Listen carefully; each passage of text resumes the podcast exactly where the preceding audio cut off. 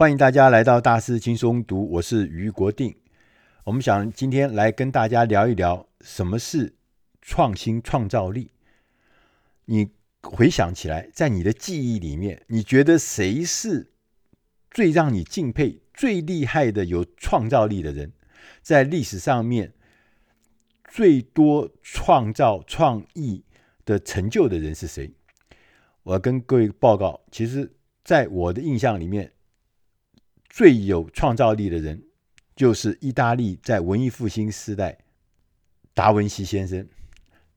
你如果翻开他的历史，你到维基百科上去找一下，你就会发现达文西简直就是天才中的天才。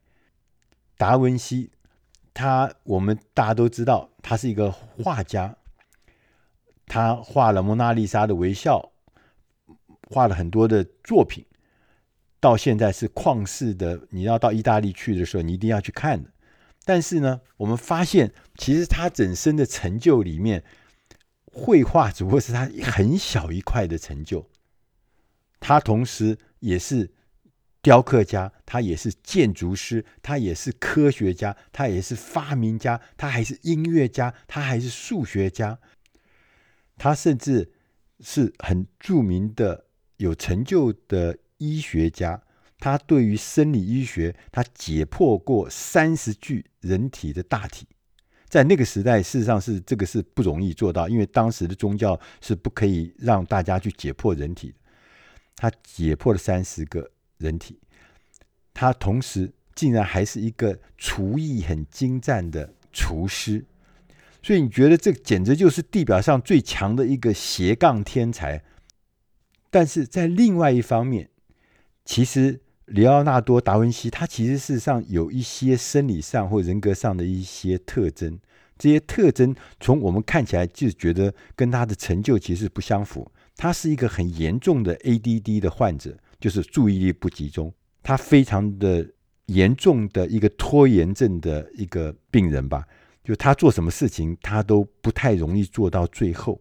他只能够做前面，后面他做不太收尾的时候，他做不太了，所以他拖延得很严重。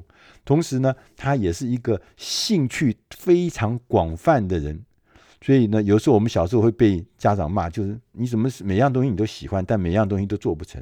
所以他看起来是一个强烈有好奇心的人，又是一个好动的人，他每样东西都喜欢，可是他事情都做不成。可是你刚刚想起来说，他一边又表现了。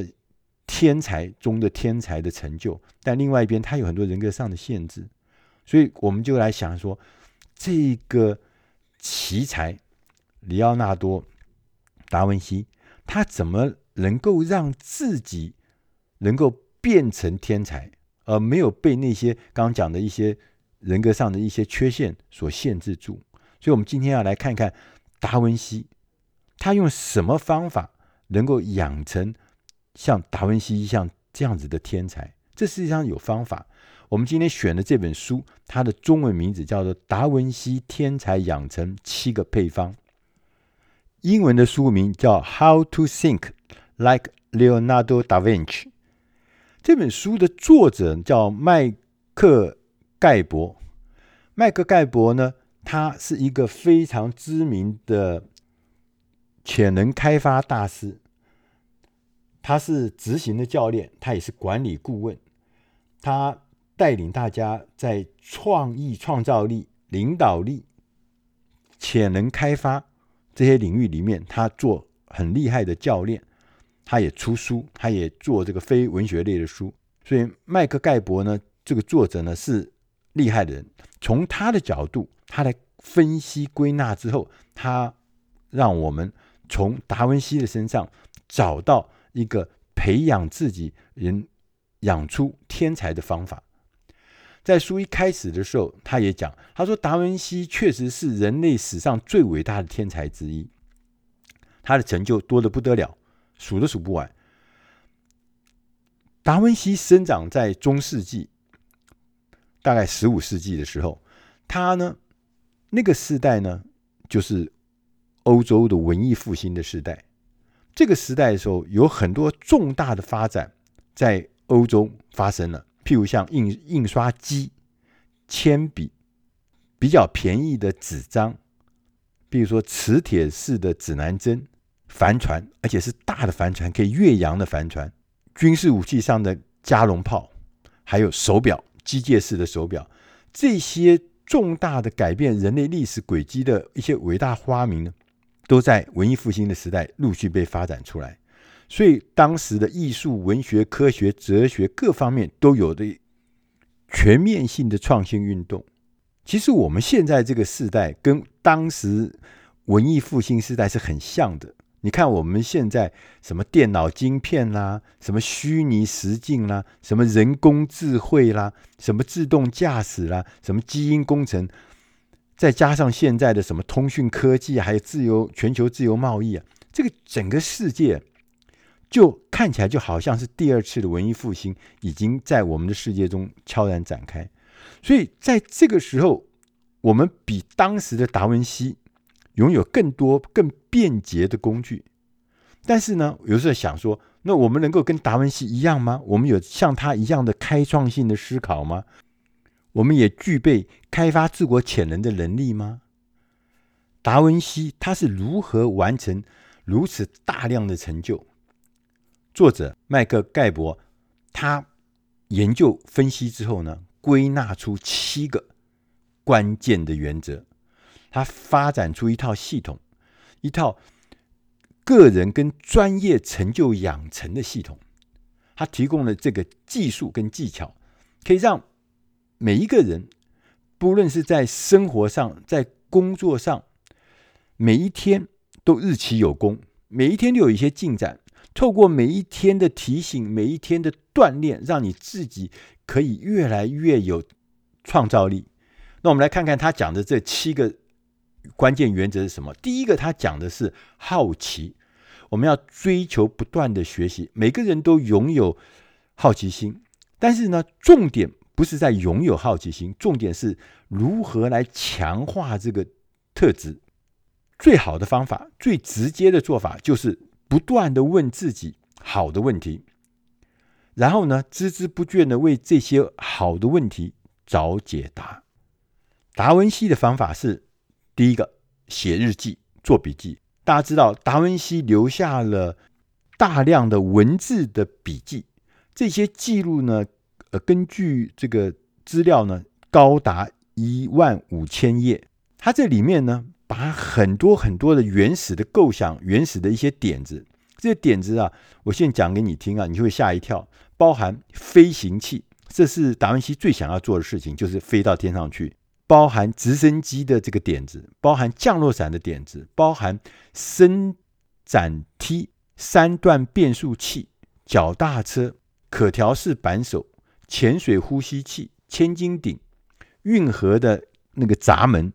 可叠式的家具、水动力的闹钟，这些东西其实都是到很后面才发生。但他当时就在笔记上面就写了，而且他不但写了文字，还画了图。达文西第二个方法是利用问题来引领及建构你的思路。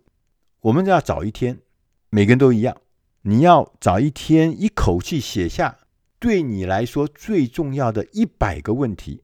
不是十个问题，哦是一百个问题哦。你写下来，写在一个清单上面，然后你再回头来检视这个清单。这一百个问题，你归纳分析之后，你会发现你的问题、你的疑问集中在哪几个主题？归类嘛，好。接着你就会选出十个你认为最重要的问题，然后把它排序，排序。接着下一步，你一次。处理一个主题，你也许一天选定一个主题，然后呢，在你的笔记本写下你观察到什么，你紧扣着这个主题的大事小事都把它记下来，你任何的想法都记下来，这面对它，然后接着再进入下一段，就是设定一段不受人打扰的时间，好好的来沉思。我们大家每天都忙得要命。忙到更很难停下来，根本一点时间没有。他说：“你必须要设定，你每天要多少时间来进行一段有品质的沉思时间？你必须要给自己这样的时段，而且是每天的。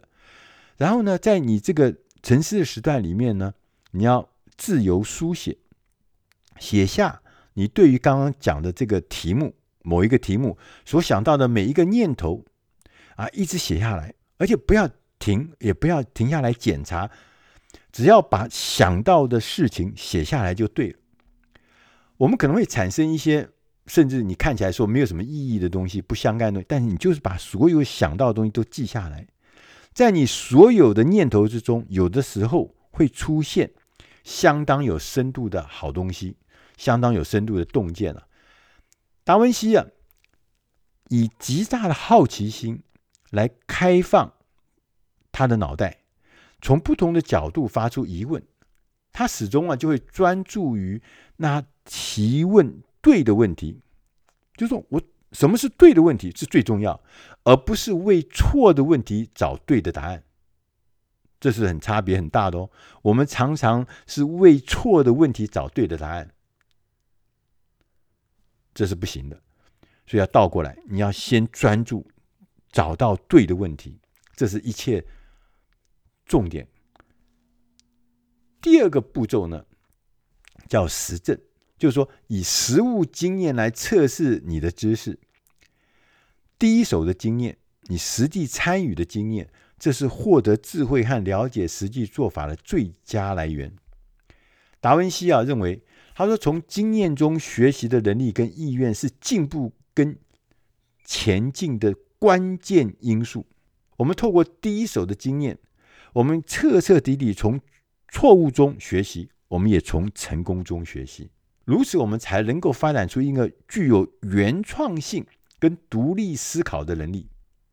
达文西还说，经验从来不会是错的，错只错在你的判断，以为啊自己的实验结果会如自己所预期的一样，所以这就是问题所在。那第三个步骤是感受，要不断强化感知的能力，所有的知识都蕴含在我们的。感知当中，这是达文西特别强调。他说：“视觉、听觉、触觉、味觉、嗅觉，这五感嘛，哈，我们大家都有五感。那五感呢，是任何活动创造附加价值的关键方法。”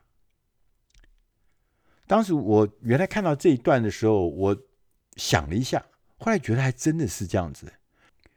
因此，作者告诉我们，他说：“我们必须要改善这些感受。”能力，这些感官的感受能力，我们要把它细致化。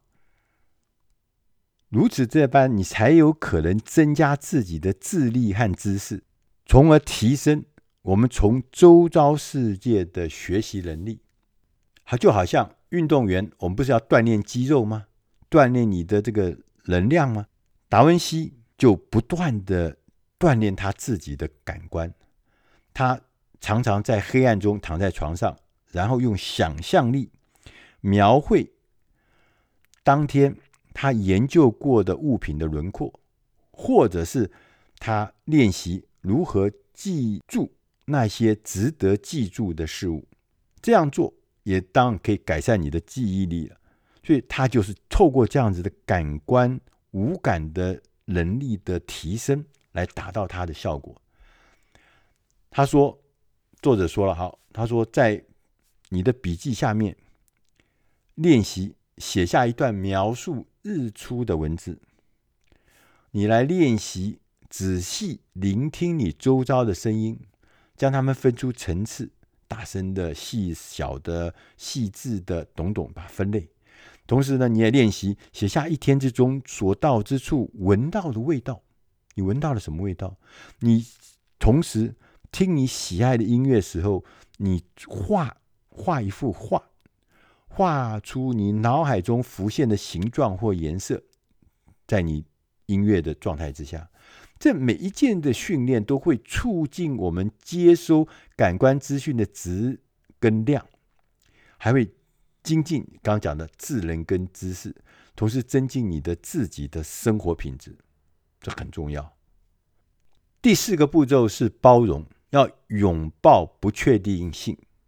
如果呢，你在面对不确定的时候，我们能够保持开放的心，你的创造力啊就会源源不绝的出现。所以，能够高度的忍受不确定感的人，不管外面的压力有多大，他都可以保持平衡跟冷静。那那一些容忍度比较低的人，当外部压力来的时候，他对于不确定性呢，就会感到焦虑。作者麦克盖博还特别提醒我们，其实在这个时代啊，其实光是包容不确定性啊，已经不够用了。他你必须还要再往前跨一步，就是要拥抱、享受不确定性，相信自己的直觉才行。你可以试试看，第一个，思考，思考一下，你以前在什么时候产生最棒的想法，然后呢，要一次一次的复制那个情境。你要想一下，很多人在独处的时候，思考才是最活跃的。如果这个你也是这样子的话，那你就要安排。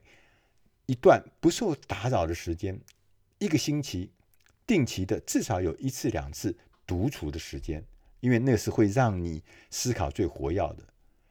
同时呢，你要练习让自己的想法焕然一新的做法是彻底的休息。我们工作了一小时，很认真的工作一小时，你就要练习要休息十分钟。你也可以啊，练习。换换东西，做做不同的事情，然后呢，接着再回来做原来的事情，这都是可以让你更专注你目前做的事情。我们看到达文西有这么多的成就，是不是表示说，哎呀，那我们是不是也要像这个，一定是要努力不懈的工作才能够做到这么多事？其实达文西告诉我们，他说不是的，他说最伟大的天才有时候是因为做的少，才成就更多。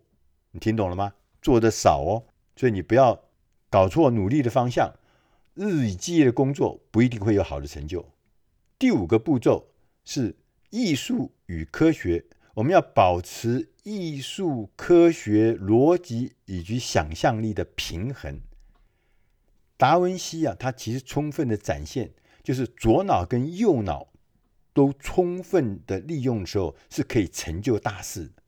它是脑力激荡跟创造性思考这个概念，这在现代是很流行的概念。它是始祖，他自己发展了一套解决问题的方法，我们称为心智图。心智图呢，大家可能都知道是什么是心智图，因为你如果不知道，你到网络上面去找一下心智图。达文西呢，很广泛的使用心智图的概念，他就把他自己所有的概念、所有的想法画成一个图。一个像可能像一个树树状图，可能像一个辐射图，可能像是一个多层的结构图。就这个心智图呢，让他变成一个成功的艺术家、发明家、科学家、军事工程师。你看看他自己，达文西，他在艺术上面，他画了《蒙娜丽莎的微笑》《最后的晚餐》，这是全世界历史上以来最伟大的画作。在二零一七年的时候，他曾经有一幅作品叫做《救世主》，竟然用四点五亿美金的价格卖出去，是全世界历史上以来最贵重的画作。他也发明了一些系统的工具，包含直升机、降落伞、液压机械。这个在二十一世纪听起来是觉得没什么，但是你想想，他是十五六世纪的人呢。觉得完全不可思议，对不对？就是四五百年前，他就有自动化概念的先驱，他自己也做一个军事工程师，他发想了坦克车、机关枪、导航飞弹、潜水艇，就那个东西没有做出来，但他已经在他的笔记上面，在他的文件上面清清楚楚的画出来，这应该怎么做，这有什么功能。作为一个科学家，他也是一个解剖学的专家，是一个植物学的专家，是地理学的专家，物理学的专家。你知道吗？他比哥白尼更早就发现太阳恒定，就太阳是恒星定在那边的，其他行星是绕着走。它是更早最早发现，它比牛顿早两百年就写下了地心引力的理论，它比达尔文早了四百年就提出了进化论的基础理论。你觉得简直是不可思议啊！对，他就全部都用他的笔记来告诉大家这些东西。也许很多东西后来当时因为时空的关系并没有呈现，但是他是最早在那个时候他就明白就规划发明了这些东西。只是我们当时的时人，我们并不知道他厉害，所以没有把它做出来。他六十七岁就过世，在一五一六年那一年过世。对大家来讲，你会觉得他活了六十七岁，但他的成就真的是让我们大大的敬佩。所以刚前面讲到，你必须要让自己在科学跟艺术之间要保持平衡，逻辑跟想象力之间保持平衡，你就会创造出很多很多厉害的东西。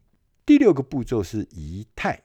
要保持自己身心的平衡，身体跟大脑之间的平衡之道。